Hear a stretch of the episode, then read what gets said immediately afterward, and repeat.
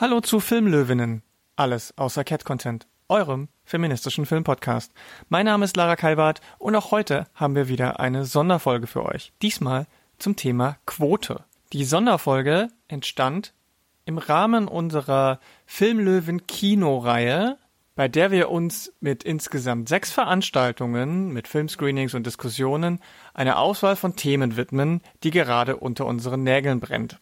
Nach den Filmen, die entweder im Kino oder im Internet gestreamt wurden, gibt es in der Regel von den Regisseurinnen oder Personen, die damit zu tun haben, eine längere Diskussion. Genaueres dazu findet ihr auf filmlöwenkino.de. Die heutige Diskussion baut auf dem Film auf Männer zeigen Filme und Frauen ihre Brüste.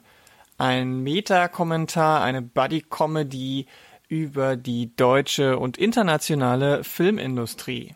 Ausgehend vom Film diskutieren die Gästinnen das große Thema Quote, Sinn und Unsinn und vor allem auch jenseits der klassischen Geschlechtsbinarität, denn es braucht wahrscheinlich schon auch mehr als einfach nur eine reine Frauenquote, um die Welt des Films zu verändern sondern es geht dann auch noch viel weiter, viel größer. Kann man überhaupt die Filmindustrie von innen heraus verändern oder nicht? Braucht es einen Umsturz? Und die beiden berichten auch aus sehr persönlichen Erfahrungen, die sie in der Filmindustrie hatten. Dazu muss ich auf jeden Fall eine Content Note eine und Trigger Warning äh, aussprechen, denn im Umgang mit diesen persönlichen Erfahrungen und der jeweiligen Situation werden auch Themen wie Selbstverletzung und Suizid, Selbstmord angesprochen und auch immer wieder benannt. Und deswegen müsst ihr da auf euch aufpassen, wenn euch diese Themen vielleicht triggern könnten. Alles weitere in der Folge und es wird noch ein Event geben und zwar am 26. November zum Thema toxische Männlichkeit, verbunden mit dem Film Western von Valeska Griesebach. Da könnt ihr mit dabei sein, auf YouTube live die Diskussion verfolgen. Ansonsten erstmal viel Spaß beim Hören der Folge. Bis zum nächsten Mal. Oh, und wir sind live. Hallo und herzlich willkommen zum Film Löwen Kino. Mein Name ist Janina Rook. Ich bin eure Flugbegleiterin für heute. Ich äh, bin Autorin, Regisseurin, Comedian und andere Sachen und was wir heute machen, ist, dass die Filmlöwen, das fulminante feministische Filmmagazin, Filme screent und dann reden wir danach über die Themen, die dieser Film angestoßen hat mit tollen Gästinnen. Und wir haben eben gerade alle gesehen, hoffentlich, Isabel Schubers großartigen Film Männer zeigen Filme und Frauen ihre Brüste. Und ich muss euch sagen, dieser Film hat mich so wütend gemacht. Aber ich glaube auf eine gute Art und Weise. Es ist nämlich, dass ich mache irgendwie, arbeite für Fernsehen, Rundfunk, Internet seit elf Jahren. Ich bin 35 Jahre alt und ich werde immer noch als Anfängerin irgendwie wahrgenommen und gesehen. Und ich muss immer noch jeden Tag darum kämpfen, dass ich äh, ernst genommen werde. Und Isabels toller Film, zeigt das einfach auf sehr humoristische Weise und stellt gnadenlos dar, ähm, was das für was das für ein System hat, einfach. Und das macht mich macht mich irgendwie noch wütender, obwohl es mir eigentlich klar war, aber das so zu sehen hat mich einfach alles in mir geweckt. Und äh, da sind wir schon beim Thema heute. Quotenschoten beziehungsweise wie wenig divers unsere Filmlandschaft ist und wie wenig divers Filmschaffen ist und die tollen Arten und Weisen, die wahnsinnig tolle Filmschaffende gerade versuchen, das alles umzukrempeln und was wir dagegen tun können. Und bevor ich die Gästinnen vorstelle, möchte ich noch mal kurz sagen, es gibt am Ende ein Q&A. Das heißt, ihr könnt in diese Kommentarfunktion, ich weiß nicht, auf welcher Seite Sie gerade sind, einfach Fragen reintippen und dann spielt die tolle Jana uns das später rein und dann werden wir sie alle beantworten. Und damit kommen wir zu unseren tollen Gästinnen. So ein bisschen wie in der Tagesschau hier. Ich blätter gerade rum. Ich bin eure Janina Hofer heute Abend. Unsere erste, nicht erste, eine unserer tollen Gästinnen heute ist Biene Pilavci, Autorin, Regisseurin, Initiatorin von Nicht mein Tatort, ähm, eine Initiative, mit der sie die deutsche heilige Institution des Tatorts mal ordentlich äh, am weißmännlichen Kragen gepackt hat. Ähm, dann hat sie außerdem die Aktion Super 8 initiiert für mehr Diversität in der Filmlandschaft, für Women of Color, PostmigrantInnen, äh, schwarze Menschen. Und dann macht sie noch ganz viele andere Sachen und generell ein unglaubliches Powerhouse. Herzlich willkommen, Biene. Hallo Janina. Toll, dass du da bist. Danke, freut mich. Danke für die Einladung. Äh, und dann haben wir noch ähm, Mattea Medet, Schauspielerin, Autorin, engagiert sich sehr für Pro-Quote Film oder für Pro-Quote, sagen wir es, ist ja jetzt noch Pro-Quote. Ähm, außerdem hältst du die bürgerlichen Leserinnen diverser Zeitschriften, unter anderem der Zeit, äh, äh, sehr oft Trab und ähm, du schaffst es, du machst mit sehr viel Leidenschaft, Stück für Stück zertrümmerst du so die falsche Höflichkeit und äh, diese falsche Wokeness, die wir in Deutschland haben und forderst, dass nach dem diversen Denken auch diverses Handeln kommen muss. Und dann machst du auch noch ganz viele andere tolle Sachen, aber du bist ein wahnsinniges Leuchtfeuer. Toll, dass du heute hier bist. Matthias. Dankeschön, danke euch allen. Ja. Meine allererste Frage bezieht sich jetzt sehr auf meinen Eindruck. Aber ich wollte euch fragen, auf der Skala der ähm, Aktivistinnen-Emotionsskala von ich bin, ich explodiere gleich, ich bin so wütend, bis hin zu äh, ich bin wahnsinnig erschöpft und liege auf dem Boden erschöpft. Ähm, wo befindet ihr euch gerade? Ich könnte eigentlich Amok laufen. Oh, okay. Du hast die Skala gerade nochmal erweitert. Warum? Weil bei so viel Ungerechtigkeit und bei so viel Ignoranz und, und äh, die, das Fehlen von der Anerkennung, die wir, die, die mir widerfährt, andauernd, ähm, sowohl in meinem filmischen Schaffen als auch in meiner, in, ähm, in meiner filmpolitischen Arbeit, die mir da entgegenschlägt, da kann man nur eigentlich äh, nur nach, nach einer Waffe oder sowas greifen und einfach alle über einen Haufen knallen. Aber das mache ich natürlich nicht, aber gedanklich schon. Und ähm, Okay, ich und glaube, wir werden heute im Laufe des Abends da äh, nicht ganz wie Freud, aber so ein bisschen in die Tiefe gehen, äh, wo das alles herkommt. Ähm, dann, äh, Matthäa, wie ist es, äh, wie ist es bei dir? Wo bist du auf das Skala? Ich bin, ich bin armritzwütend und ich glaube, wenn ich jetzt 27 wäre, würde ich mich umbringen. Aber ich bin über 27. Es ist viel zu spät, sich jetzt umzubringen. Das heißt, man ist erwachsen genug, dass man weiß, dass auch so ein Selbstmord auch nichts mehr bringt. Und ähm, ich finde, die Zeit, die wir jetzt haben, also alle reden ja über Feminismus und über Rassismus, aber ich glaube, dass das Problem unserer Zeit äh, nicht Passivität ist, sondern eben auch der Pseudoaktivismus. Und ich glaube, also beim Feminismus sind wir überhaupt gar nicht angekommen, weil Feminismus ist eigentlich eine Utopie. Und wir leben nicht einmal ein Prozent dieser Utopie. Wenn wir uns zum Beispiel einige Statistiken angucken, weil wir leben in einer Welt, die von Männern für Männer gemacht wurde. Und dann ist auch egal, ob es dann jetzt die Literatur ist, äh, Film und Fernsehen, ob es äh, Städtebau ist, Städte- und Straßenbau, ob es die Medizin ist, zum Beispiel Psychologie. Ähm, wir leben einer in einer Welt, die von Männern für Männer gemacht wurde. Und jetzt gibt man angeblich Minderheiten und Frauen Raum. Aber wenn man sich zum Beispiel anguckt, was für Frauen sind das oder was für Minderheiten sind das, ähm, dann merkt man, dass es eigentlich eher eine Maskierung ist. So und ich werden wir. Ich glaube, damit sind wir schon, du bist schon voll im Thema drin. Du bist schon durch die Ziellinie durch. oh Gott, ich meine, muss mal Fragen stellen zwischendurch. Äh, aber mein erster Eindruck, muss ich ganz ehrlich sagen, ist so ein bisschen, das ist jetzt so ein bisschen so die, nicht das Filmlöwen Kino, sondern die Filmlöwen Selbsthilfegruppe.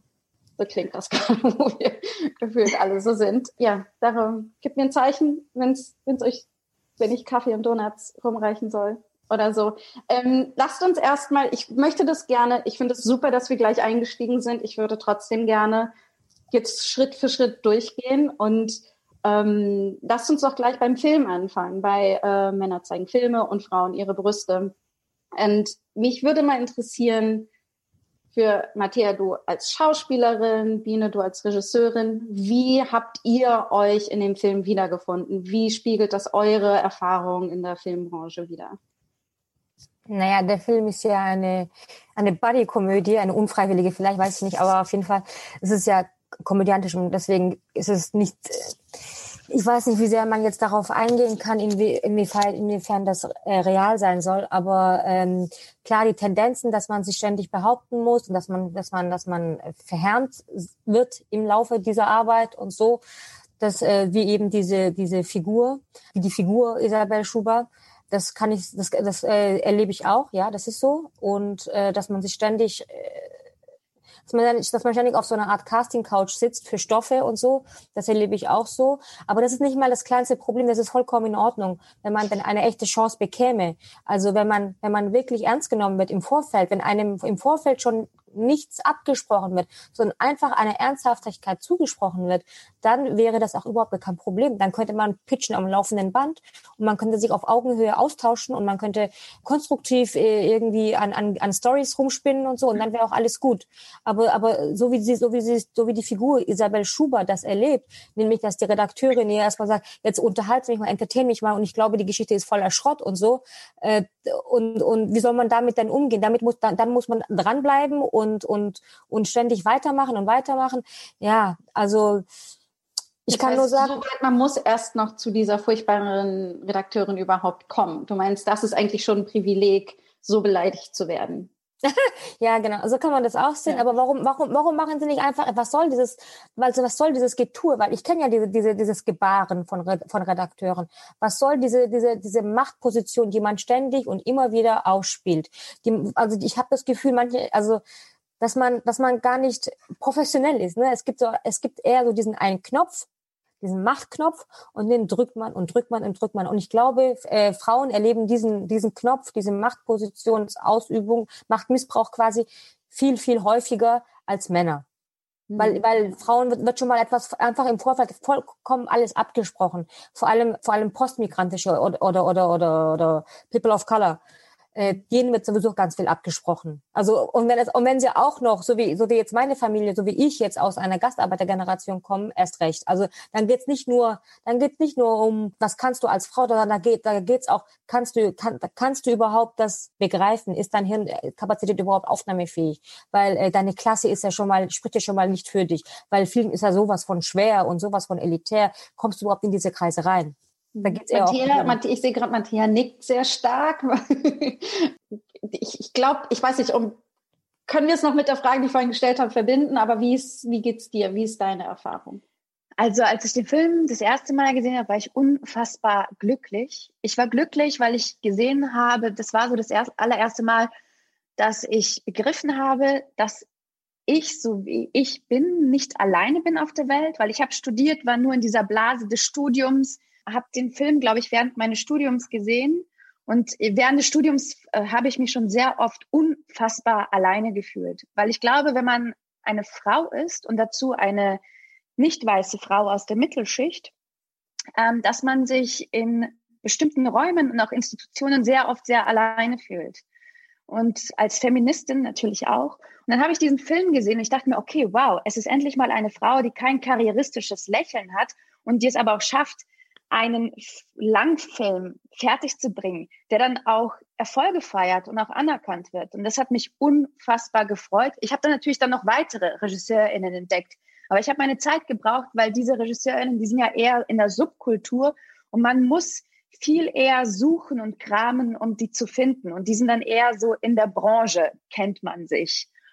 Aber was natürlich bei Isabel Schuber nicht drinnen ist, ähm, was auch nicht, das muss ja auch nicht überall drin sein, aber zum Beispiel die Rassismuserfahrungen, die ich äh, schon allein in der Schule oder auch im Studium oder später auch am Theater etc. etc. erfahren habe, das unterscheidet mich, glaube ich, von sehr vielen Schauspielerinnen, die vielleicht an der gleichen Uni wie ich studiert haben und in der gleichen Profession auch wie ich arbeiten, weil da eben ethnischer Background oder auch die Klassenfrage, die Bina auch angesprochen hat, gar keine Lo Rolle spielen, weil wer, wer studiert denn Theater? Wer studiert den Film? Es sind ja meistens Menschen aus der Mittelschicht. Weil in die anderen Menschen, die wissen, in Deutschland, ja, aber weil die anderen, die wissen ja teilweise gar nicht, dass man das überhaupt studieren kann. Und es ist auch nicht, zum Beispiel, wenn man Schauspiel studieren will, man muss dann in die ganzen Städte fahren zu den ganzen Vorsprechen. Wer hat denn dieses Geld? Und da muss man 30 Euro bezahlen. Wer hat denn dieses Geld, mit der Bahn überall hinzufahren und sich dann vielleicht noch ein Hotelzimmer zu nehmen? Damals gab es kein Airbnb, als ich angefangen habe. Das ist ja so ein Privileg. Das ist ja so, so, das kann sich, das kann sich kein normaler Mensch leisten, eigentlich. Oder so, was ich unter normal verstehe, wie ich aufgewachsen bin. Und wenn wir jetzt ähm, 2019, 2020 mal in eure Karrieren reingucken. Ähm, wie sind die Herausforderungen für euch jetzt? Also auch gerne erzählt auch ruhig noch mehr. Das ist eine, das ist etwas, was ich nicht teilen kann. Also der migrantische Hintergrund, ähm, auch irgendwie, was, was sind Herausforderungen, auf die ihr jetzt trefft gerade?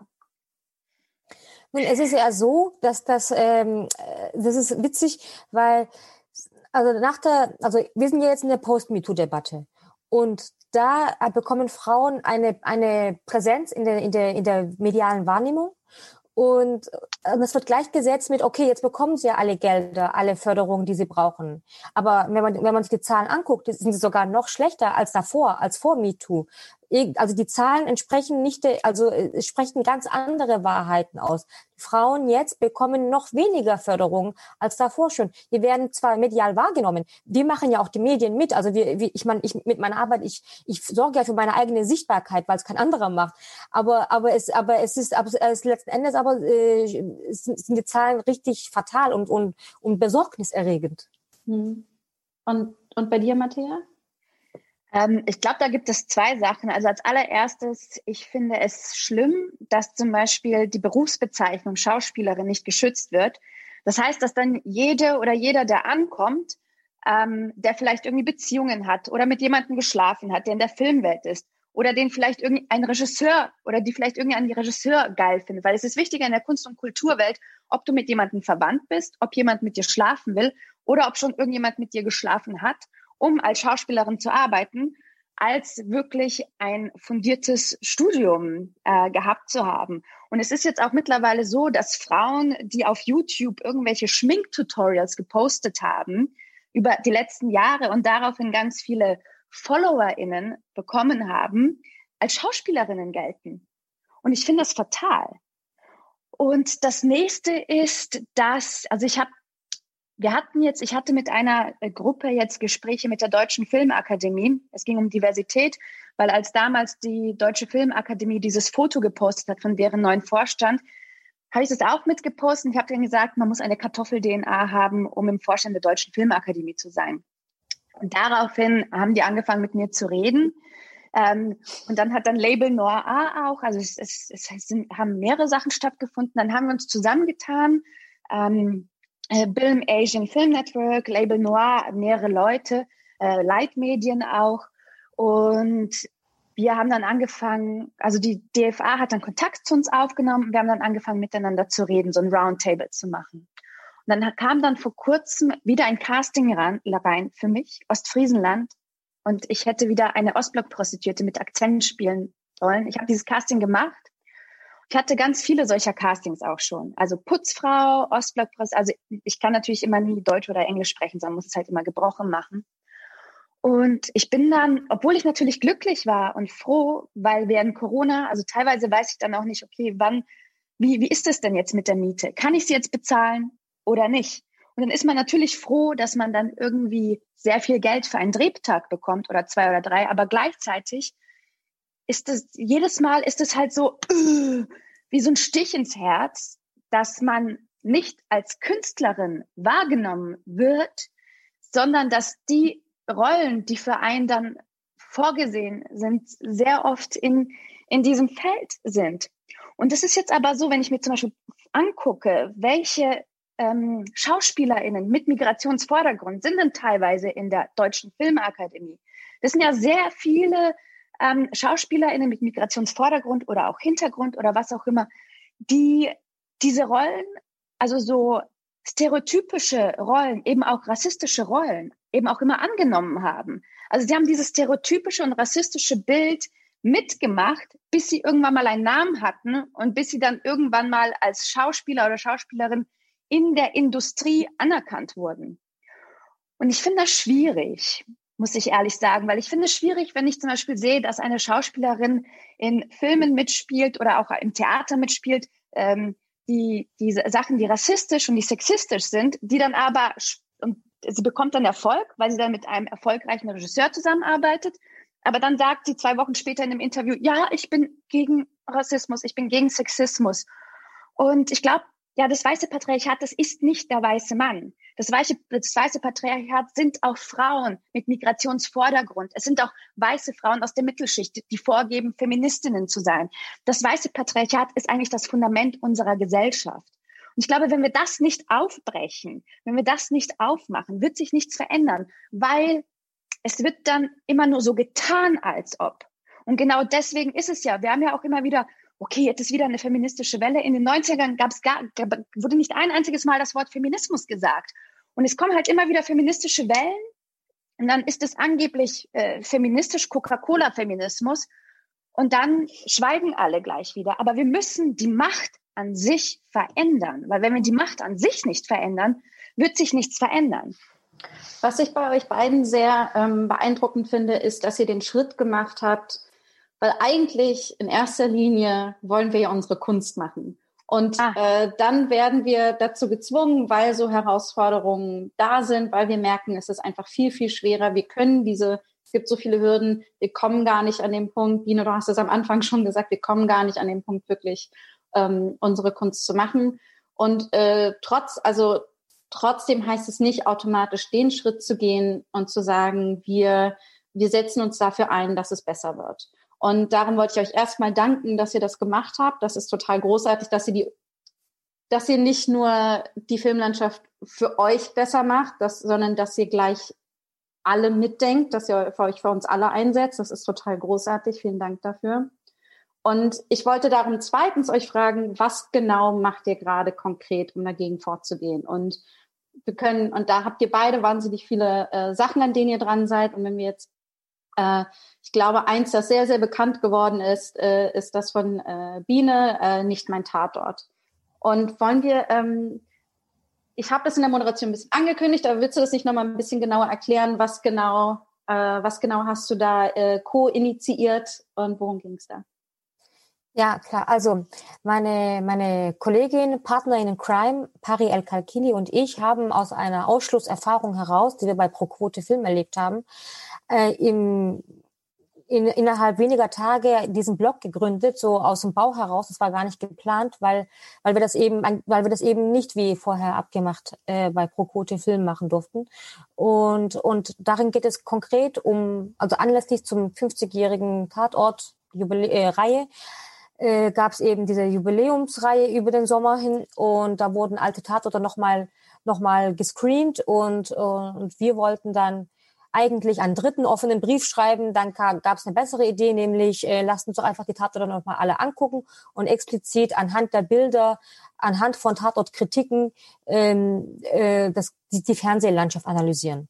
Und das haben wir dann auch gemacht, eben, eigentlich eben mit Pro Quote Film. Dann ging das nicht. Dann haben wir das eben äh, selber gegründet, diesen Blog. Und jetzt mittlerweile und ist er dann. Die wollten, die wollten den Tatort nicht angreifen, oder, oder was war das Problem? Ja, äh, also ich weiß es nicht. ich weiß es nicht, keine Ahnung, was die für Probleme haben.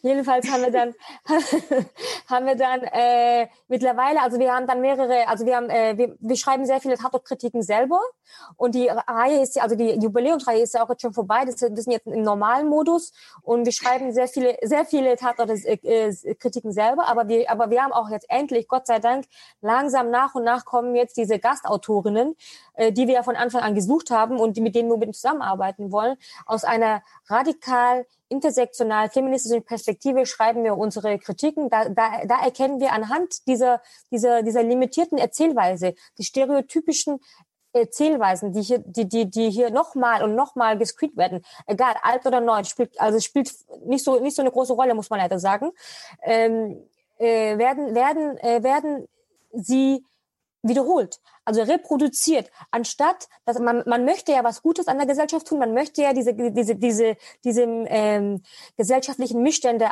anprangern und verurteilen und man wie macht man das, indem man sie reproduziert ein ums andere Mal ständig und das finden wir sehr gefährlich. Also es ist nicht nur es ist nicht nur öde und äh, und und, äh, und cineastisch gesehen überhaupt nicht äh, erwähnenswert und überhaupt nicht äh, äh, kreativ, sondern es ist auch einfach gefährlich. Ich finde auch gerade äh, der Tatort ähm, da geht ja immer ähm, die Sätze mit einher, dass er die deutschen Lebensrealitäten widerspiegelt. Ne? Und ich finde, wenn ich das alles höre und äh, auch wenn ich mir das so angucke, ist das ja gar nicht so. Also es sieht so aus, immer als wären wir, als wären wir alle weiß und ähm, und dann gibt es noch ein paar migrantische TäterInnen, meistens Prostituierte.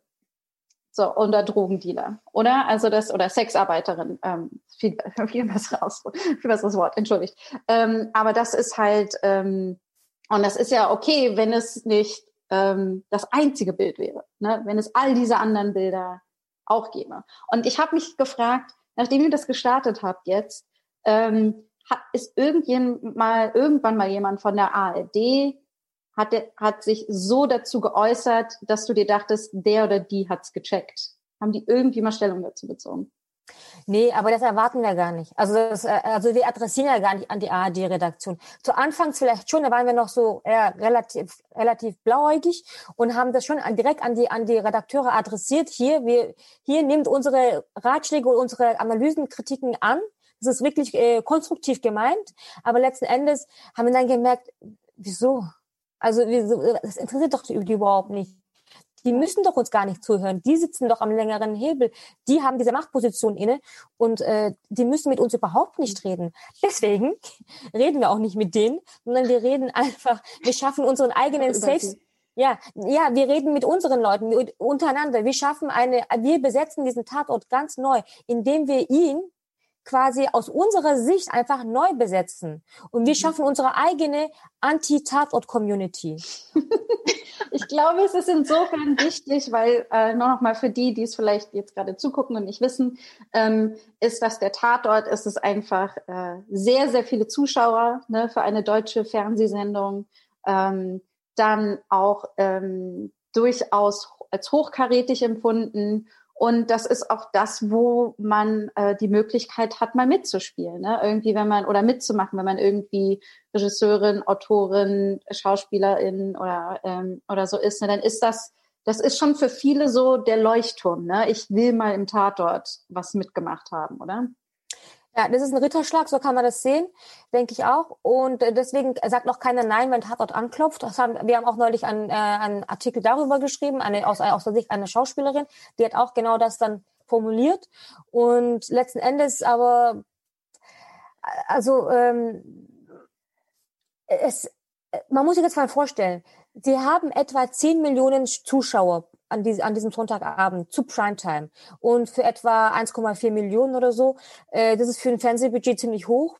Und, äh, und, und was sie aber machen letzten Endes, sowohl vor als auch hinter der Kamera, ist mit ihrem Bildungsauftrag, dem kommen sie gar nicht dem kommen sie gar nicht nach, ne? Weil nämlich der Bildungsauftrag gehört ja dazu, dass man auch das Grundgesetz einfach anwendet. Und der sagt, Männer und Frauen sind gleich. Punkt aus. Und das tun sie nicht. Das, das, belegen, das belegen die Zahlen. Man muss einfach nur mal in, in, den Abspann gucken. Man muss einfach mal gucken, welche Figuren hier dargestellt werden. Dann sieht man schon. Frauen werden als Resonanzkörper für, für irgendwelche Huldigungen der männlichen Episodenhauptrollen da, äh, äh, die sind dafür da oder, oder stellen diese W-Fragen, damit, damit die Männer sie beantworten können.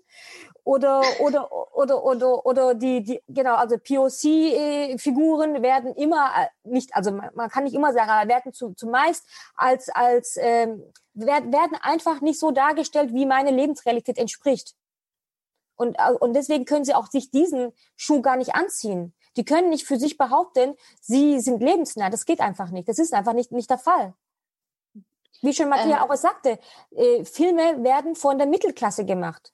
Mittelklasse, also was fällt uns da ein? Mittelmäßig, ne? also so wirklich. Es ist, also es ist nicht, es ist ein sehr niedriger Horizont letzten Endes. Also und und es, es, es wird und alles, was in diesen Horizont nicht reinpasst, wird exotisiert. Und mhm. wie sind die Leidtragenden? Man muss sich auch mal vorstellen, was sie da machen, nämlich die, die, die behaupten ja auch solche Wahrheiten, die dann auch hinausgesagt werden. Filme werden ja, sind, entstehen ja nicht im Vakuum, sondern die entstehen, sondern Filme wird ja erst zum Leben erweckt, indem sich, indem ein anderer das anguckt. Nämlich im Kopf. Also ein Film wird projiziert auf eine Leinwand oder auf einen Bildschirm und aber der eigentliche Film entsteht im Kopf. Und, und wer guckt sich diese Filme an und welche Bilder passieren da? Das ist wirklich gefährlich, was man da, was man da zum Teil zu sehen bekommt. Und sich, und dieser Antwortung muss man gerecht werden. Aber also wir sehen nichts davon. Egal ob jetzt alte Tatorte oder die, neueren. Die neueren, die meinen es ja gut, aber die reproduzieren auch immer und immer wieder die Klischees, die sie eigentlich ja kritisieren wollen. Also ich habe das, also ähm, wenn ich das richtig einordne, das Gefühl, dass viele ähm, Aktionen, viele Initiativen, die ihr startet äh, oder ihr, ihr beiden auch, wo ihr beteiligt seid, es erstmal darum geht, überhaupt die Wahrnehmung zu schaffen, dass es dass es überhaupt Ungerechtigkeiten gibt für äh, äh, Frauen, für, äh, oder ich sag mal einfach für alle Gruppen, die in irgendeiner Art und Weise marginalisiert werden in unserer Gesellschaft. Und ähm, unter anderem gibt es da Tools, ich, wir werden gleich noch ein bisschen mehr über die Quote reden, aber unter anderem gibt es so eine Diversitätscheckliste und da hat Matthäa sich sehr lautstark gegen geäußert. Und äh, ich wollte dich erstmal fragen, was ist eine Diversitätscheckliste? Ist das so Afro ist groß genug Check? Oder, ja, es ist so eine, ich, also ich sehe es. Und warum bist du dagegen? Ich sehe, ich will ganz kurz was zum Tatort sagen. Und zwar, ja, als ich angefangen habe zu studieren an der Filmuniversität Babelsberg, dann halt alle immer nur und ja, Tatort, Tatort. Und ich dachte, boah, voll viele Kriminalfälle passieren in Deutschland. Was ist denn los hier? Warum reden alle über Tatorte? Und dann habe ich gecheckt, das ist eine Serie. Und dann habe ich das allererste Mal angeguckt und die waren dann so sonntags aufgeregt und saßen so da und ich dachte mir, ist das euer Ernst? Ist das wirklich euer Ernst?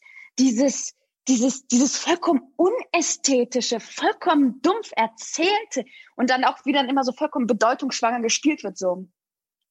Frau Müller, sind Sie sicher, sicher, dass das jetzt so ist? Und dann dieser bedeutungsschwangere Blick und dann diese, diese Schnittweise da auch. Das war so eine perfekte Tatortline gerade. Frau Müller. Und und auch dieses, so als ob diese Menschen noch nie einen Orgasmus in ihrem Leben gehabt hätten. Also es ist so, es ist wie so ein kalter, naja, ist jetzt auch nicht so wichtig. Ah ja, diese Checkliste ist für mich so eine, äh, so eine, so eine Liste für die weiße patriarchale Gesellschaft, die sich nochmal äh, absichern kann. So, oh, bin ich jetzt gerade im Trend? Ähm, weil Feminismus und Rassismus ähm, ne, ist ja gerade wichtig oder äh, bin ich außerhalb des Trends? Es ist ja, die sagen ja nicht, sie müssen, so wie zum Beispiel in England. Ich glaube, Kannst BBC, du mal kurz, kurz beschreiben, was ist denn diese Checkliste? Also was genau, was genau steht da? Äh, diese, ich, kann sie jetzt nicht auswendig, aber in dieser Checkliste wird halt nachgefragt, äh, so Minderheiten, NGO-Checkliste. So wie wenn du zum Beispiel eine NGO hast und dann, äh, keine Ahnung, als White Savior irgendjemanden helfen willst und irgendwo hinfahren willst, dann hast du eine Checkliste das ist halt da auch sowas, so, so ein White Savior-Komplex, aber auch so White Savior, wir müssen im Trend sein, weil wir irgendwie hinterherhinken in Deutschland, weil es ja in Deutschland in der Schule das Fach Rassismus oder gesellschaftliche Machtstrukturen oder Feminismus überhaupt gar nicht gibt. So, es ist, es ist eigentlich so, so eine Hilfestellung für die weiße, privilegierte, mittelschichtige, patriarchale Welt, die sich nochmal also abchecken so, kann, bin ich im Trend oder nicht? Und es ist das, total okay, also prädestiniert für Tokens, Tokenism. Ja, sorry. Ja. Frage. Ja. Und zwar, das ist dann zum Beispiel eine Produzentin hat dann einfach äh, diese Liste und wenn sie zum Beispiel ihren Film casten oder ihre Crew oder so, dass sie dann gucken, ah, wir haben äh, wir haben jemand Schwarzes dabei oder wir haben ja. eine Frau dabei. Check. So. Aber sie müssen es nicht, weil die, es ist halt nur eine Förder, ähm, äh, nur eine, eine Förder, hier Dingster, Bumster. Ne? Und sie müssen, also es, es heißt ja nicht, dass man divers besetzen muss, sondern es ist halt eine Richtlinie. Mhm. Aber ähm, was ich halt sehr interessant finde, weil ich glaube, so geht das nicht. Ich glaube, dass man halt eher die ähm, Leitpositionen austauschen muss. Das heißt, erst wenn empowerte Frauen mit Migrationsvordergrund oder grundsätzlich empowerte Frauen in Leitpositionen sind, denen man gesellschaftliche Machtstrukturen nicht erklären muss, ich glaube, dass sich dann erst etwas verändern wird. Der Rest ist halt einfach nur so Honig ums Mundgeschmiere. Der, der Rest ist eigentlich vollkommen kontraproduktiv, weil er uns eigentlich eher zum Schweigen bringt. Weil man sagt dann, nö, wir haben schon verstanden, dass es Rassismus gibt, weil guck, wir haben hier eine Liste. Also es ist absoluter Pseudoaktivismus, meiner Meinung nach.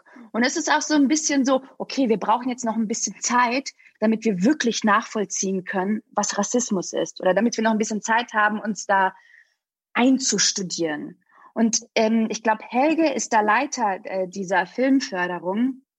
Und ich denke mir, wenn Helge wirklich etwas hätte verändern wollen, dann wäre abgetreten und zwar sofort, weil die ganze Gesellschaft, in der wir leben, die wurde von Menschen für Menschen, also von Männern für Männern gebaut.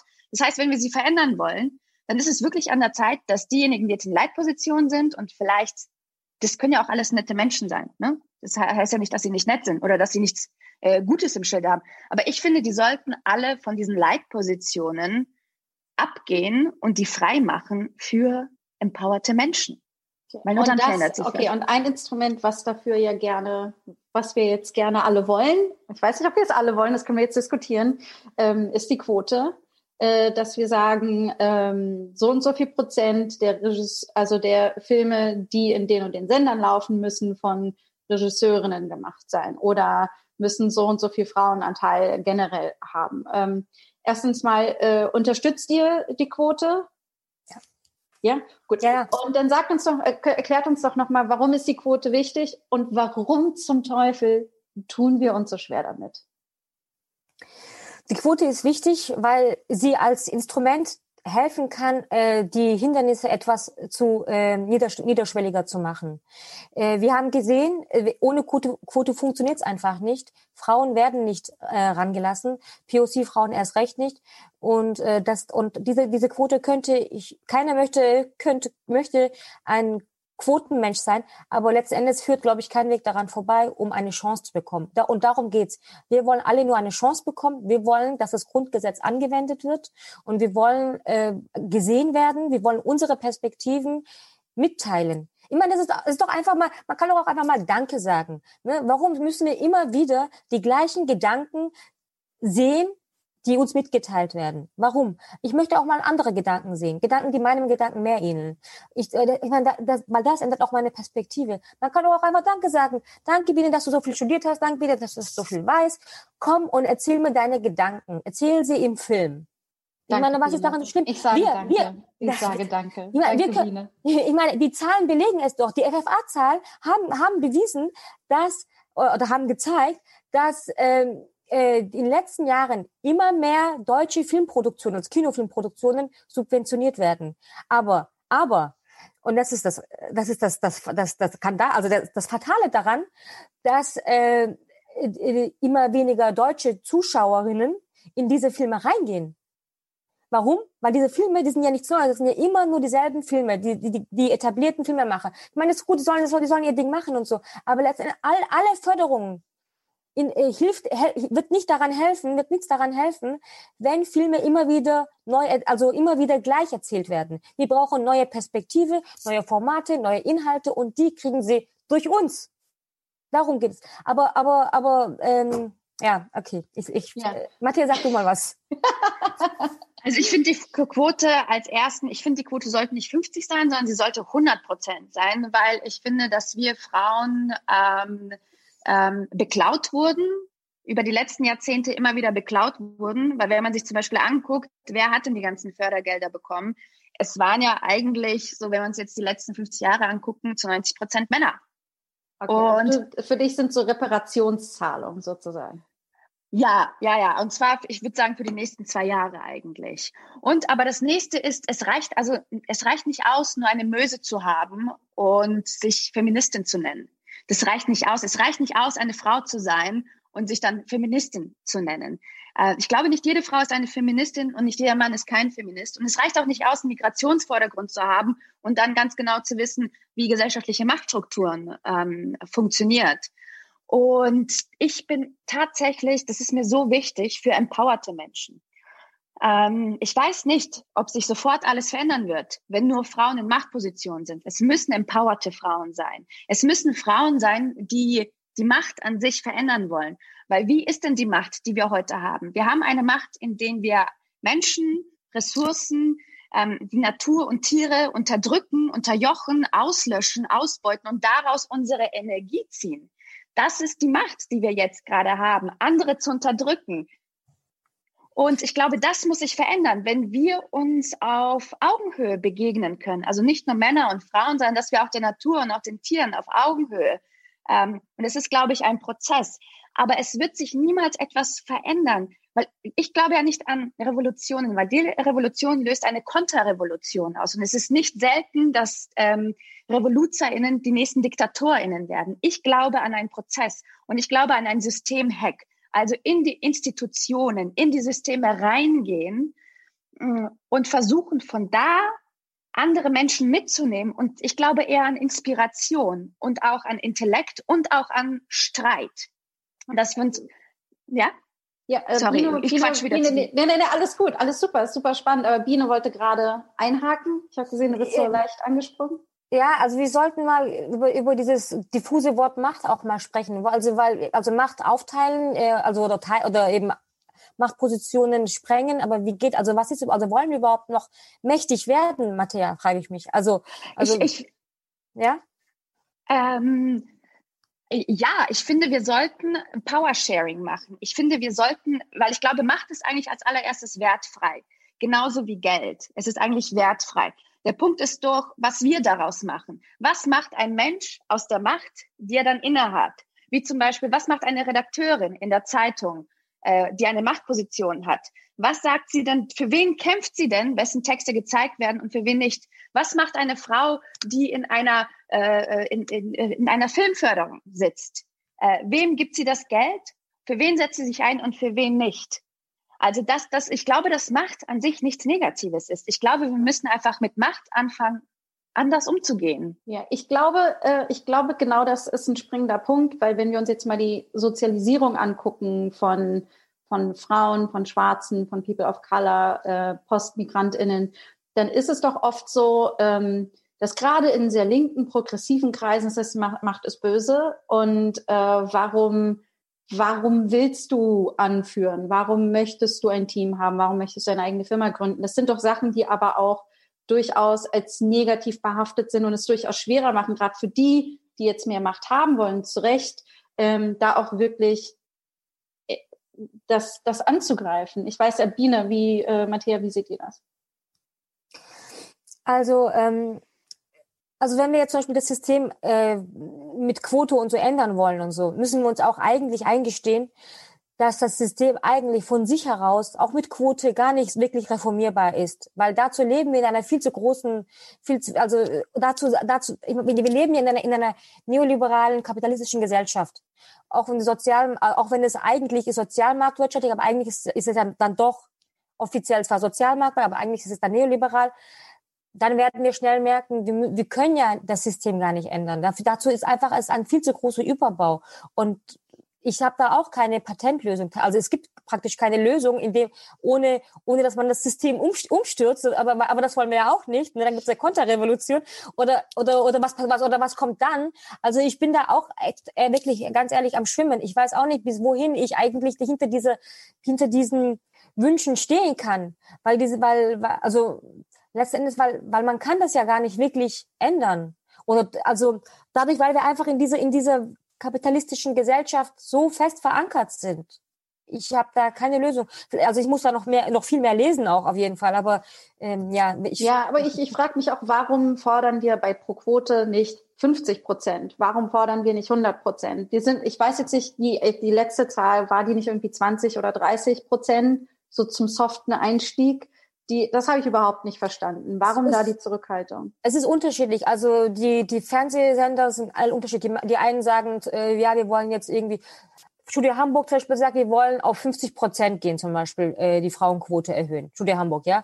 Ich weiß nicht, aber sie wollen. Ich weiß nicht, wie viel, wie viel sie es machen. Ne? Das ist ja nochmal eine ganz andere Sache. Dann zum Beispiel die ARD-Redaktion äh, sagt, äh, wir wollen auf äh, 25 Prozent gehen. Sie sind jetzt gerade bei 20 und die wollen auf 25 Prozent gehen. Die AD-Redaktion von, von, äh, von Tatort. Sorry. Also solche Sachen. Und das sind alles so komische Lippenbekenntnisse. Ich meine, 5 Prozent, 50 äh, Prozent oder 20, 2 Prozent, das spielt doch alles, das ist doch alles äh, letztendlich nur Feigenblattpolitik. Ich meine, ich meine, wenn du wirklich etwas ändern willst zum Beispiel, dann, dann, dann, dann, dann mach einfach deinen Job mach, mach deinen Job Redakteur, mach deinen Job Intendant, mach deinen Job äh, äh, Festivalleiter, mach deinen Job, äh, also aber einfach die Filme nach dem, was sie sind, urteilen und nicht gucken, ob also und nach ihrer filmischen Qualität. Und ich und und und denen, die es gemacht haben, auch eine auch eine bestimmte ähm, Vertrauen zusprechen. Ne? Also diese neue offen sein für neue Perspektiven, das meine ich. Offen sein für neue Formen und sich schulen lassen in, in, in, äh, in, in Diskriminierungssachen, also in Rassismus, kritische Schulungen. Also all sowas, also bilde dich fort, mach deinen Job, also verdiene deine Brötchen, also sowas. Aber wie gesagt, alles nur in bestimmten Rahmen. Das, man kann, man, weil die Welt ist, in der wir leben, die ist ja, die ist ja nicht cool. Ne? Es ist nur ganz, nur so bedingt an irgendwelchen Schrauben bisschen, bisschen nachziehen. Oder locker. Ich werden, wir, äh, ich würde jetzt mal sagen, wir müssen gleich unser Q&A anfangen, damit wir dafür noch genug Zeit haben. Ähm, ich wollte dazu noch äh, ganz und sagen, genau, während wir äh, und dann wollte ich noch äh, auf jeden Fall mit dir weiterreden, Matthäa. Aber ähm, also schickt jetzt noch mal eure letzten Fragen und äh, Jana von den Filmlöwen schickt mir die Fragen, die reingekommen sind. Äh, und währenddessen plaudern wir noch ein bisschen weiter. Äh, ich wollte ganz gerne sagen, ähm, ich glaube schon, dass man sehr viel verändern kann. Und ich sehe mittlerweile ganz viele Sachen wie so ein Gameboy-Spiel oder so, ähm, dass ich mir denke, okay, das ist jetzt gerade dort so, okay, wie kann man denn da reinschlüpfen und dann einen kleinen Riss reinmachen, es aufmachen, also dieses Gebäude vielleicht irgendwie zum Einsturz zu bringen. Bina hat schon recht, weil Audre Lorde hat auch schon gesagt, der Meister wird dir niemals das Werkzeug geben, um das Haus des Meisters zum Einsturz zu bringen.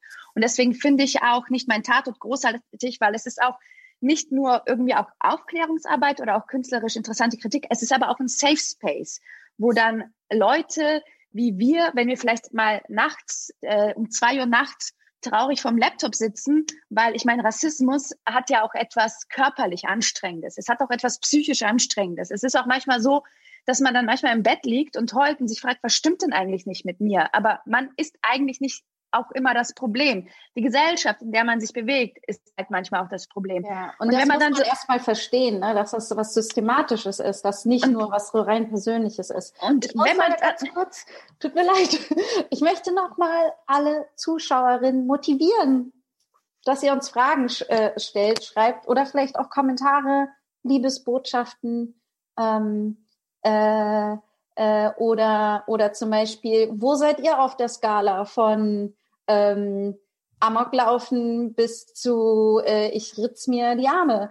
Ähm, ich hoffe nicht an beiden Enden des Spektrums. Ähm, aber schreibt uns gerne, wir möchten euch gerne noch integrieren, weil das ist zum Beispiel, ich finde, das ist feministisches Filmemachen, ist, dass wir nicht nur von oben herab lagern, sondern dass wir auf Augenhöhe zusammen in einer größeren Gruppe miteinander reden und diskutieren. Ja, absolut. Ähm, was sind denn zum Beispiel, Matthias, was sind denn zum Beispiel für dich ähm, äh, ganz konkrete Sachen, wo du sagst, da ist es schon besser geworden. Da habe ich mein Gameboy-Spiel gemacht und gemerkt, geil, jetzt bin ich da einen Schritt weiter. Jetzt kann ich da vielleicht, ist es vielleicht eine Rolle, die du bekommen hast oder irgendwie sowas? Also es hat dort sehr viel zu tun, dass ich Sachen gemacht habe, von denen ganz viele Leute gesagt haben, das wirst du niemals schaffen oder du wirst es, aber ich habe dann trotzdem ähm, ich habe mich dann trotzdem an der Schauspielschule beworben. Ich habe dann trotzdem einen Artikel abgeschickt, der dann gedruckt wurde. Ich versuche jetzt gerade seit fünf Jahren meinen Film fertig zu machen, aber weil ich die ganze Zeit kein Geld habe, ist, aber ich weiß, dass ich ihn fertig bekommen werde und ich werde es trotzdem machen.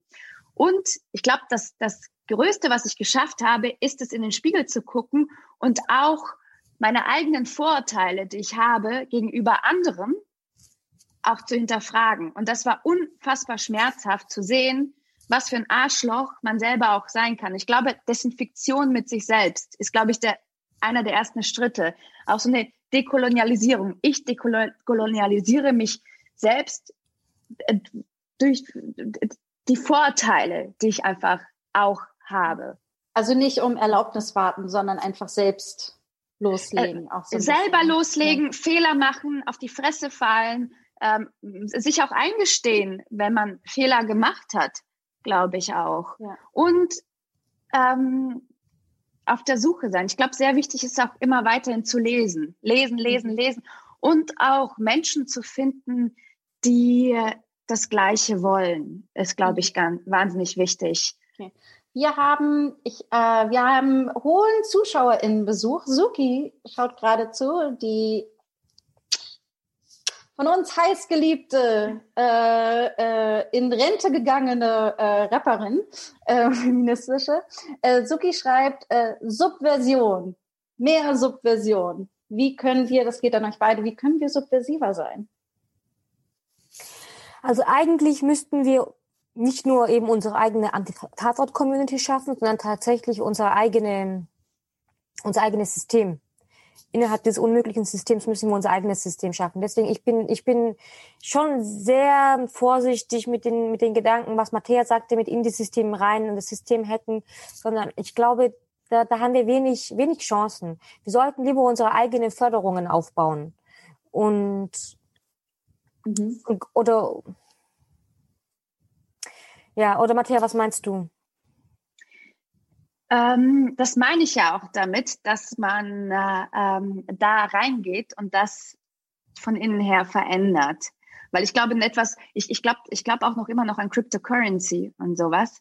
Ähm, aber ich glaube, es wird super schwierig, nochmal seine eigenen Förderungen und sowas aufzubauen. Aber warum denn auch nicht? Ich meine, wir können es ja versuchen. Ich bin dabei. Ich bin auf jeden Fall dabei. Aber ich, ich finde es dann irgendwie auch gemein, weil wir sind ja auch SteuerzahlerInnen. Warum sollten wir besetzen? Ich bin total dafür, dass wir Räume, die ARD-Studios besetzen, dass wir Theater besetzen, wie die Volksbühne, also es war ja eine, ne, eine Kunstaktion, ähm, dass wir in die Zeitungen auch reingehen und die auch besetzen. Ich bin absolut für Besetzen. Ich bin dafür, dass wir sagen, wir sind hier und wir sind laut und wir putzen euch jetzt auf euer Sofa. Und wir wollen ein Teil davon, weil es ist nämlich unser Recht, dass wir ja. einen Teil davon haben. Okay, wir haben äh, eine Frage äh, von Pari El Kalkili. Und äh, ich hoffe, ich habe den Namen jetzt richtig ausgesprochen. Wenn nicht, äh, sagt mir Biene das bestimmt, wie ich das richtig ausspreche. Nee, alles super. Ja. Super. Ähm, ich lese vor, wie gehen wir mit der verbalen und diskursiven Gewalt von weißen männlichen Cis-Männern um, die uns entgegenschlägt, wenn wir uns für unsere Rechte, in Klammern Gleichberechtigung in der Branche, Klammer zu, engagieren? Ja, wie gehen wir damit um? Das ist eine gute Frage. Also, ähm, hatte ich ja gerade erlebt, also weil wir diese Aktion, diesen offenen Brief gerade starten, also gerade äh, äh, haben, machen. Und äh, da, wenn man da in am besten erst gar nicht in bestimmten Gruppen posten. Am besten einfach das lassen. Energie sparen. Es geht um Ressourcen sparen. Und, äh, und ja, mit Fakten. Also man, man muss ihnen mit Fakten, Fakten, Fakten begegnen. Ähm, aber letzten Endes, wie man es auch macht, also man macht es falsch, weil letzten Endes kommst du ihnen mit Fakten, dann heißt es, ähm, dann wird es immer auf der persönlichen Ebene dann weitergetragen. Es geht ja, es geht ja ganz oft darum, dass, dass diese Cis-Männer sie, äh, sich bedroht fühlen und einfach Angst mhm. haben. Und, und äh, Angst haben, im, im Verteilungskampf einfach ähm, nicht, nicht genug berücksichtigt zu werden. Äh, und dass man, ihnen, also dass man ihnen die Butter vom Brot klaut. Darum geht es ja. Man, und, man, und ich weiß, und eigentlich diese Angst, die ist so eine Urangst. Ich weiß nicht, ob ich mich verantwortlich fühle, diese Angst, diese Angst ihm zu nehmen. Ne? Weil also ich, ich, ich bin ja, nicht seine Mutter, weißt du, ich bin nicht seine Mutter und und egal, also deswegen ich und auch nicht seine, seine, seine Psychotherapeutin, deswegen ich ich ähm, mir ist es dann einfach einfach da drüber stehen und einfach Fakten raushauen und auch dann dann äh, nicht darauf eingehen, wenn man wenn man dann persönlich angegriffen wird oder ähm, oder erst gar, vielleicht gar nicht in diesen in, in irgendwelchen Foren irgendwas posten ähm, und seine eigenen Foren schaffen. Oder wenn oder wenn man das dann ähm, oder, oder auf der persönlichen Ebene einfach, einfach die, die, antizipieren, einfach vorwegnehmen. Hey, pass auf, ich weiß, du hast Schiss, ist mir scheißegal, ich sag trotzdem meine Wahrheit. Kannst du auch sagen. Also jeder, jeder, jeder, wie er möchte. Ich finde, es ist auch okay, ähm, wenn es so persönlich bleibt und ihr das nicht auf die persönliche Ebene ziehen wollt. Ich mache auch immer, dass ich konfrontativ nett bin, wo sie dann merken, sie sind gerade so scheiße, dass sie das gar nicht verdient haben. Wisst ihr, wie wenn ein Kellner oder eine Kellnerin zu euch scheiße war und ihr gibt ihnen viel zu viel Trinkgeld. Ähm, und dann haben sie ein schlechtes Gewissen. Das ist, wenn ich mir denke, ich will mich nicht damit beschäftigen. Ich finde, weil diese Verletzungen werden ja oft auch sehr auf persönlicher Ebene ausgetragen ne, und nicht auf, es gibt ja keine logischen Argumente irgendwie, sondern es wird ja schnell persönlich. Und ähm, ich finde, äh, dass man auch ruhig heulen kann. Ich finde, man muss da ähm, wenn man das okay findet, dann würde ich, bis die Rotze läuft, vor den Heulen. Ich finde das vollkommen in Ordnung. Das soll, sollen sie ruhig mit konfrontiert werden, dass sie da grenzüberschreitend sind. Was machst du, Matthias? Ich finde, man sollte sich niemals erklären, sondern ich finde, Feminismus hat ja bis jetzt auch nicht funktioniert, weil sich Frauen untereinander nicht genügend unterstützt haben, also solidarisch war. Ich finde, man muss sich nicht mit jeder Gruppe oder jeder Frau verstehen, aber ich verlange von Frauen, die sagen, sie sind Feministinnen, dass wenn eine Frau angegriffen wird, dass sich alle zusammentun und vor sie stellen, solidarisch. Und ich finde, wenn man dann angegriffen wird, finde ich, sollte man niemals etwas selber sagen, weil auch dieses Erklären, ich erkläre mich jetzt oder ich erkläre euch jetzt was, das ist ja absoluter Rassismus. Und man geht ja dann in diesen Raum rein. Und das ist ja auch, das zieht ja auch Energie, dieses sich immer wieder erklären, das, das ist nicht gut, sondern ich finde, da liegt die Verantwortung bei den anderen Frauen, dass sie sich schützend davor stellen. Mhm. Einfach, weil das ist nämlich Feminismus. Äh, meine Frage von Sabine Tatzgern. Denkt ihr, dass zukünftige RedakteurInnen, FestivalleiterInnen, FörderInnen etc. anders an das Thema herangehen oder es schwierig ist, neue Einstellungen in der Gesellschaft zu entwickeln? Meinst du jetzt äh, anders seit wann? Also wieso? Wieso sollten plötzlich sich, sich ändern? Also wenn jetzt nichts passiert konkret. Also ich, also ich weiß nur, so wie es jetzt ist, ist alles nicht mehr vermittelbar. Also also es ja. wird die Luft da oben wird dünn und und die, die und die Stühle der Redakteuren RedakteurInnen fangen schon an zu wackeln. Jetzt neulich ist ja Volker Harris entlassen worden, weil er auch irgendeinen so Stoß erzählt hat. Also das, ist der, das ist der Typ, der der Tatort äh, mitkoordiniert hat und irgendwie so, der war für Tatortprogramm, bla bla irgendwas. Und der hat auch so einen Stoß verzapft, so von wegen, man kann ja nicht irgendwie äh, eine, eine, eine Frau zu Primetime äh, nach einem, was, so einer wie, wie Kai Pflaume, gibt's ja gar nicht solche Moderatorinnen zum, zum Primetime. Und er hat das, er hat das gesagt in einer, in einer Selbstverständlichkeit, dass das ihm gar nicht klar war, was er da eigentlich sagt. Dass er, dass er zutiefst diskriminierend war und, und, und, und auch seinen Job nicht macht. Wie gesagt, also Bildungsauftrag 50-50, alle Frauen und Männer sind gleich, bla bla. Und das war, das war dem gar nicht klar. Er muss dann doch letzten Endes gehen und ich glaube, es wird, es wird weiterhin so, so laufen.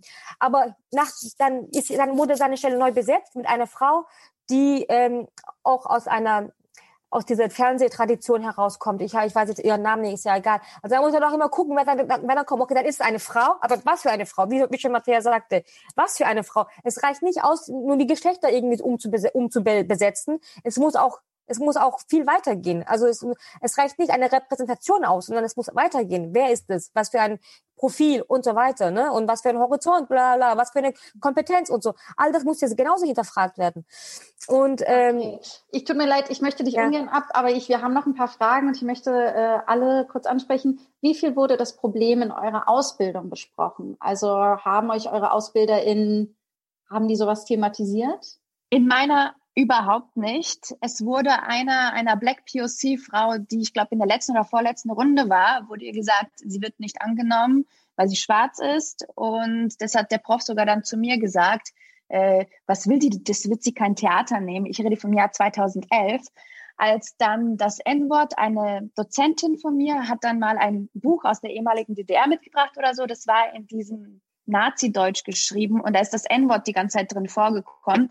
Und die Geschichte war die, dass ähm, ein N-Wort spielt mit seinen Freunden, die gehen dann weg, dann kommt dann eine Gruppe von anderen Freunden, sie schlagen ihn zusammen und äh, das erzählt er dann seinen anderen weißen Freunden und am nächsten Tag spielt ähm, er als N-Wort wieder und dann kommen die, die ihn davor zusammengeschlagen haben, wollen ihn wieder zusammenschlagen und dann kommen aber seine weißen Freunde und verteidigen ihn.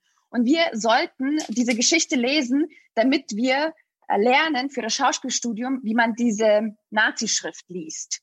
Das heißt, dieses, wir saßen im Kreis und jeder von uns sollte einen Satz lesen. Und für mich war es halt zum Beispiel erstmal so, okay, diese Nazi-Schrift da zu sehen, dachte ich mir erstmal so, oh, fuck, oh, oh, warum, warum ist diese Schrift auf? Und dann ist es auch noch dieses alte Buch.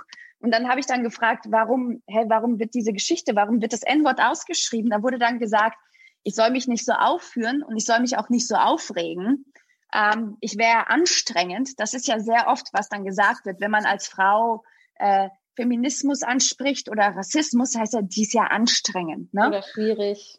Die ist schwierig, genau. Oder zum Beispiel, als wir dann in Othello waren, an der Schaubühne, dann gab's Blackfacing und ich saß dann so da und ich dachte mir, das war 2010 oder 11 und ich saß so da und ich dachte mir, okay, wir besprechen das jetzt irgendwie in Dramaturgie, in der Dramaturgieklasse oder was auch immer und man bespricht gar nicht, dass da Blackfacing gemacht wurde und Filmuniversität Babelsberg. Und ich habe dann eine Bachelorarbeit geschrieben über die weiße patriarchale Gesellschaft in der Theater- und Medienwelt. Und äh, ja, ich fand es erschreckend. Und ich hatte halt Glück, dass ich Schwestern, also Freundinnen hatte, die Kulturanthropologie studiert haben, die dann bei Natascha Kelly oder Grada Quilomba in der Klasse waren, die ich dann immer anrufen konnte und mich bei denen ausholen konnte. Ähm, und die mir dann bestimmte Bücher gegeben haben, damit ich das überhaupt benennen kann, was das denn in mir drinnen ist, was mir gerade so weh tut.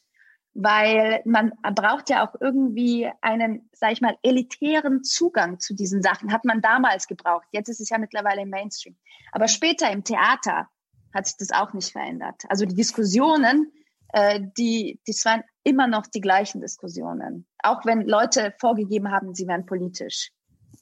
Ähm, ich, äh, jetzt kommen noch ein paar Liebesbekundungen, Kommentare. Ähm, äh, erstmal von äh, Lisa Gras. Vielen Dank für, eure, für euer Gespräch. Ich schreibe gerade meine These oder Thesis über das Thema und auch und bin auch oft am Schwimmen, hinter welchen Maßnahmen ich stehen kann. Deswegen danke für eure Meinung. Smiley.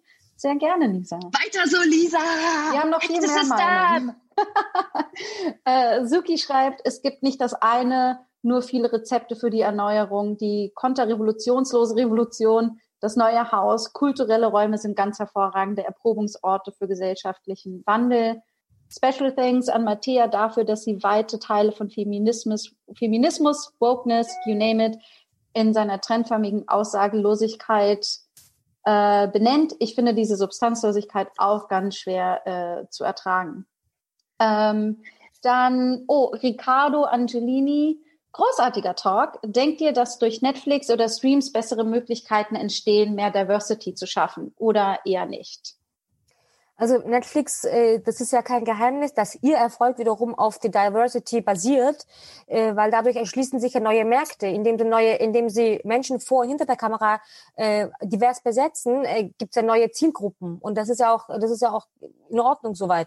Aber denen geht es ja letztendlich auch nur ums Geld machen und ähm, also ich habe da einen Stoff eingereicht und dann als Antwort bekam ich, wir haben schon unseren Slate an starken Frauen erfüllt für dieses Jahr.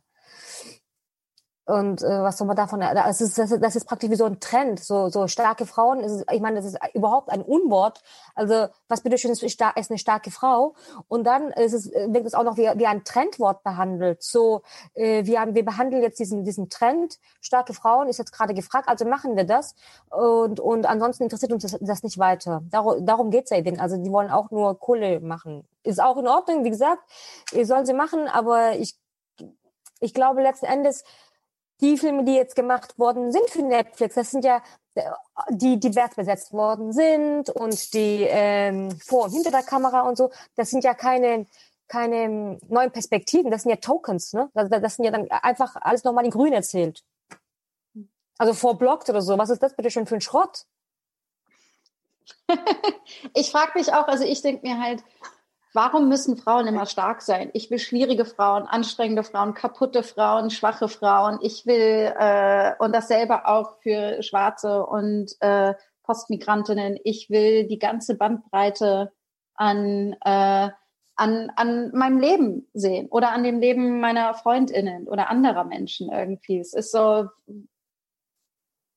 das ist doch auch die Vielfalt, oder? Das ist nicht immer ne, es ist auch Stichwort Black Excellence, ne, warum, ne, was ist, warum müssen nicht alle Beyoncé sein? Ich liebe oh sie, aber, äh, aber es gibt doch auch so viel mehr, so viel mehr als nur exzellent zu sein.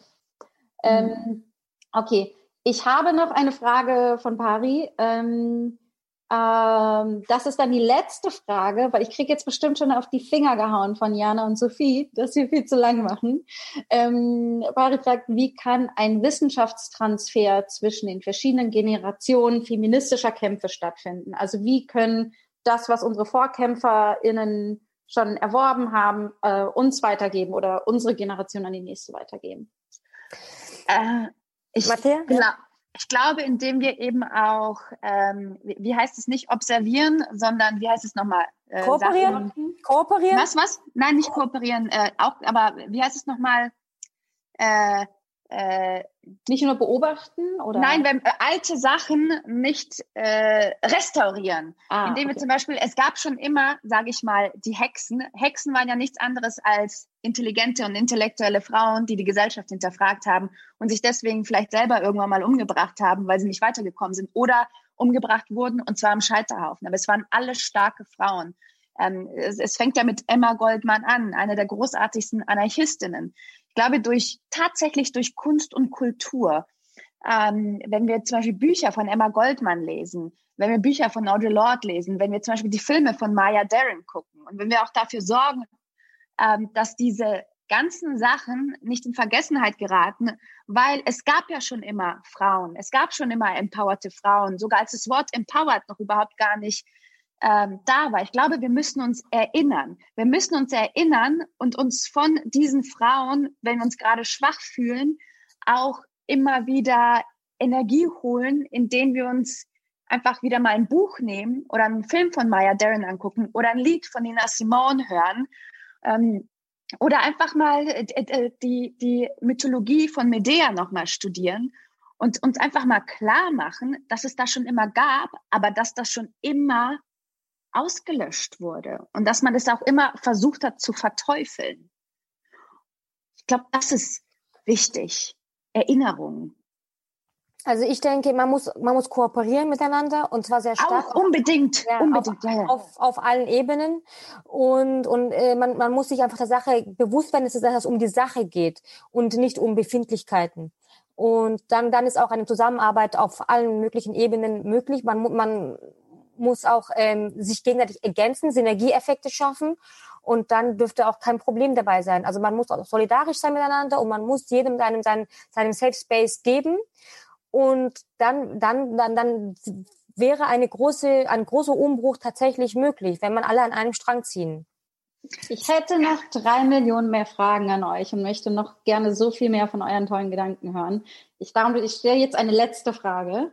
Ähm, äh, weil ich nicht so wahnsinnig depressiv aufhören möchte und selbst mit ein bisschen Hoffnung gleich in mein Bettchen hüpfen will. Ähm, was sind denn für euch ähm, Filme, Serien, wo ihr sagt, da funktioniert das schon? Ähm, äh, äh, unterstützt das, guckt euch das mehr an irgendwie. Gibt es, gibt es da irgendwas? Also ich gucke keinen Film und keinen Fernsehen, tut mir voll leid. Ich, ich lese immer Bücher, weil ich muss äh, immer arbeiten. Sorry. Ich schreibe Bücher. Gibt es, gibt es tolle Bücher? Es gibt, gibt alles, ja, es gibt's mit Sicherheit. Also mit, aber, aber wirklich, ich habe keine Zeit. Ich, okay. ich, bin so mit Arbeit. Biene, Biene, gib mir eine gute Sache, gib mir einen Schimmer, Hoff, Hoffen, Hoffnung, ein, ein oder oder ist alles verloren? Ja, wir sind alle verloren, denke okay. ich. Ich kann, Klingt mir so, als wärst du nicht beim Amoklauf, sondern beim Armritzen und nicht mal Matthias. Nein, ja, ich weiß, ich weiß nicht. Also, es, Hoffnung gibt's immer natürlich, ja. Man muss sich halt immer wieder irgendwie zusammenreißen und an Hoffnung selber machen. Man muss sich irgendwie sich selber äh, motivieren. Natürlich, ich meine, Filmemacherinnen per se sind ja schon äh, Menschen, die aus nichts etwas schaffen und so. Also deswegen, ich bin schon eher ein Optimist und auch, ich würde auch sagen, eher ein Utopist. Das, das brauche ich, um weiterzuleben weil sonst, sonst würde ich wirklich entweder Amok glauben oder mich selber umbringen, wie auch schon Matthias gesagt hat. Aber es ist halt, es ist halt wirklich, es kostet viel Energie. Man darf halt, man darf, man muss sich seine Kämpfe aussuchen und seine, seine Schwestern aussuchen, seine Safe Spaces schaffen und immer wieder neu tanken und dann geht es peu à peu. Ja, Matthäa. Äh, ich finde das Buch von Otessa Moschweg, äh, Mein Jahr der Ruhe und Entspannung, wahnsinnig großartig ähm, dann natürlich Federici, äh, Die Hexe und der Caliban, sollte eigentlich jede, jeder gelesen haben, glaube ich. Und Audre Lorde, Essays und Speeches, finde ich ganz wichtig, ist, äh, hat mir ganz oft aus der Klemme geholfen. Ähm, dann ganz, ganz toll ist es, Interviews zu gucken von Menschen, die dich inspirieren, die vielleicht davor schon gelebt haben, aber oder die jetzt auch gerade leben, zu bestimmten Punkten. Ich gucke mir zum Beispiel Tiffany Haddish Interviews an, wenn ich traurig bin, und ich finde so, und sie inspiriert mich, ähm, weil sie aus Scheiße Gold gemacht hat. Ich meine jetzt nicht im materiellen Sinne, ich meine jetzt eher im mentalen Sinne. Und äh, es gibt einen Film, den ich letztens gesehen habe, den ich ganz großartig fand. Das war eine Dokumentation, die hieß Alleine tanzen. Die war, die war von Biene. Ah. Und äh, das ist eine ganz, ganz großartige Dokumentation. Ich habe sie geguckt, ich habe geheult, ich habe sie sehr vielen Leuten empfohlen. Und ich saß da und ich dachte mir, okay, wow, endlich gibt es mal unsere Stimmen, die man sich angucken kann oder unsere Perspektiven. Und endlich kann man ohne Scham auch und endlich kann ich auch viel besser verstehen, wo ich auch herkomme, obwohl es mir manchmal sehr weh tut und wohl sehr schambehaftet auch ist. Ähm, da zurückzugucken, wie denn der Anfang war in Deutschland oder warum zum Beispiel einige Familienmitglieder manchmal etwas komisch waren, weil ich meine, die hatten ja auch kein leichtes Leben, aber so, es hat mir nochmal geholfen, als Frau, die nach Deutschland gekommen ist, als sie, als Kind, als sie fünf war oder sechs. Und das war wirklich nicht leicht und es war schwierig und da war wirklich auch sehr viel Gewalt und Hass, aber es war auch sehr viel Liebe da. Aber ähm, ein größeres Bild zu sehen, nochmal zurückzugucken und ich, eben auch wieder zu sehen, dass es mehrere Frauen gibt, die, ja. die das überlebt haben auch. Ich kann auch noch empfehlen I May Destroy You von äh, Michaela Cole. Ähm, das ist auch sehr, äh, sehr ähm, divers, eine ganz tolle schwarze Fernsehmacherin, Poetin, ähm, Frau, die äh, auch sehr, sehr divers in ihrem Cast ist. Ähm, und ja. Und Russian Doll auch. Ja. Und was ich ganz toll bei Russian Doll finde, ist, ähm, es gibt ja Epigenetik. Ihr wisst ja davon, oder? Also so, dass egal, ich, ich, jetzt, ich erkläre jetzt nicht, was also, Epigenetik mach ist. das Fass nicht auf. Ich wollte gerade ja. abschließen. Ja, ich wollte nur sagen, ich finde es ganz großartig, wie mit Traumata da umgegangen mhm. wird. Dass, also ich komme aus einer Familie, äh, meine Oma, die musste zweimal fliehen und mein Opa. Ähm, und ich komme aus so einer absolut typischen Flucht, Flucht, Fluchtfamilie, äh, vertrieben, vertrieben, vertrieben, eigentlich nie wirklich ein Zuhause gehabt.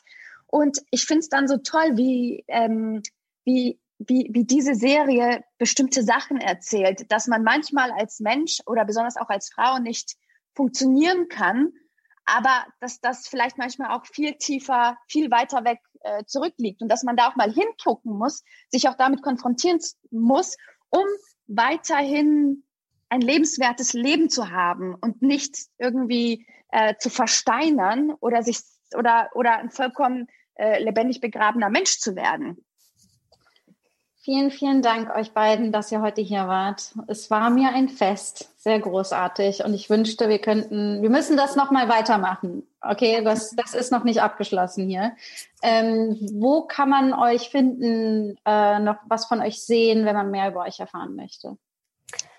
Wir haben eine Seite, nicht mein Tatort.de und äh, ich habe auch eine Seite, man kann mich einfach googeln und wir haben gerade diesen offenen Brief am Laufen. Wir, wir freuen uns über noch mehr Unterschriften von Filmschaffenden. Einfach googeln, Arte, offener Brief und dann äh, kommt schon oder hier, wir haben einen neuen. Vielleicht kann den ja auch jemand, ähm, ich meine, Pari guckt uns ja gerade zu, die ist auch mit bei der Initiative dabei. Oder? Natürlich, ja, ja. ja.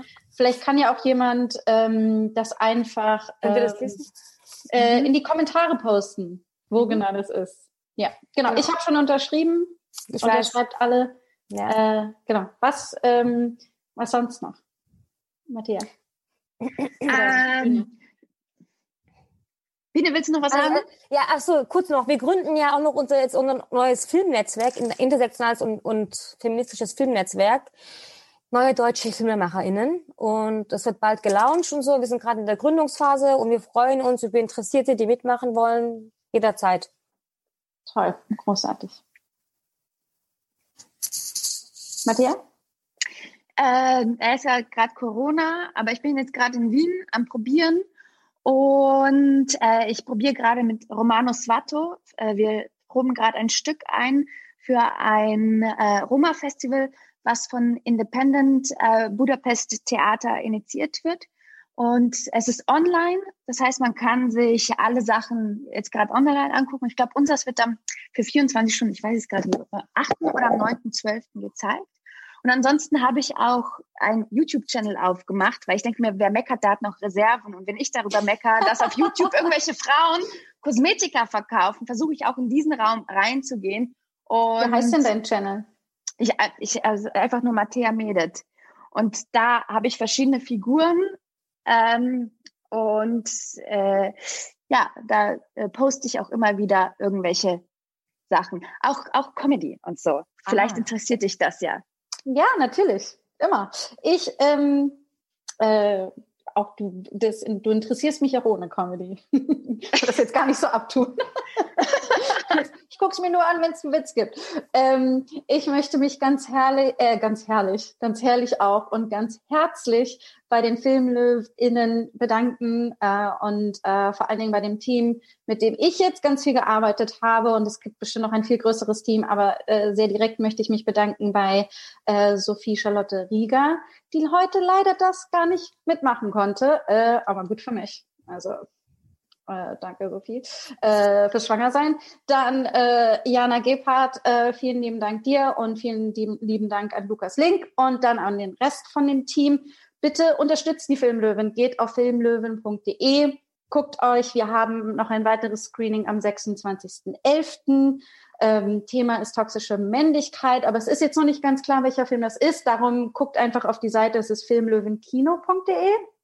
Und wenn ihr aber schon auf filmlöwen.de seid, unterstützt bitte die Filmlöwen finanziell. Denn wenn man unabhängigen feministischen Journalismus macht, wird man nicht finanziert von diesem äh, von dieser Industrie und darum äh, ist es ganz wichtig, dass ihr Leserinnen die Filmlöwen unterstützt und das könnt ihr auf der Seite auch finden.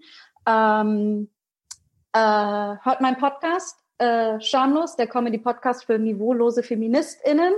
Ähm, wisst ihr was? Ihr müsst ihn gar nicht hören. La ladet ihn einfach alle Folgen runter. Die Quote zählt. Das ist das einzig Wichtige für mich. Und ähm, dann möchte ich mich noch ganz, ganz herzlich bei all unseren ZuschauerInnen bedanken. Äh, danke, dass ihr tolle Fragen gestellt habt und Kommentare geschickt habt. Ähm, nächste Mal noch viel, viel, viel mehr. Dann planen wir noch viel, viel, viel mehr Zeit ein. Habt eine ganz tolle Nacht. Bis bald. Danke allen. Vielen, vielen Dank. Danke dir auch, Janina, für die tolle Moderation. Danke. Sehr gerne. Und, und danke, Sophie. Danke, Filmlöwinnen. Ich danke auch. das, war jetzt, das war jetzt so äh, äh, äh fast so 60er, 60er Jahre PolitikerInnen-mäßig. Ja. ja, sorry, danke auch. Ich hatte gerade einen äh, Frosch im Hals, deswegen. Aber ich danke auch. Herzlich. Ciao. Tschüss. Tschüss.